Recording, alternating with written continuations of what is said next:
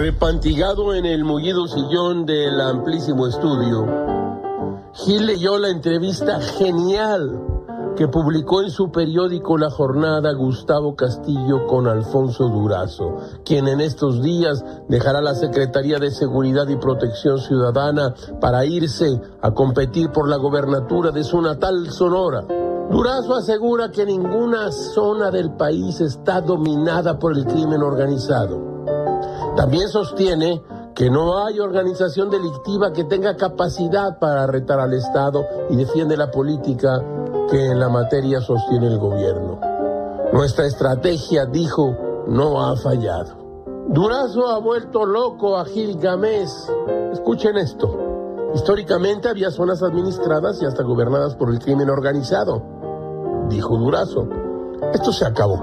Eso ya no sucede ni en el Triángulo Dorado, ni en Tierra Caliente de Michoacán, ni en Miguel Alemán, Tamaulipas. Esto no significa que no haya presencia de criminales, solo que ya no dominan esos lugares.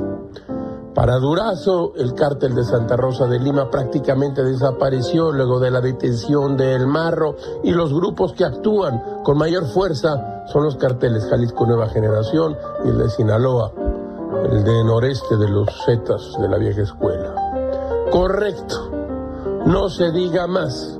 Gámez ha descubierto al menos que él mismo, el mismo Gámez, pudo hacer el trabajo que Durazo hizo durante su gestión al frente de la Secretaría de Seguridad, es decir, nada. Y no solo eso, sino que además podría decir mentiras y más mentiras, como Durazo. Estamos locos. Todo es muy raro, caracho, como diría Jules Renard. De vez en cuando, di la verdad para que te crean cuando mientes.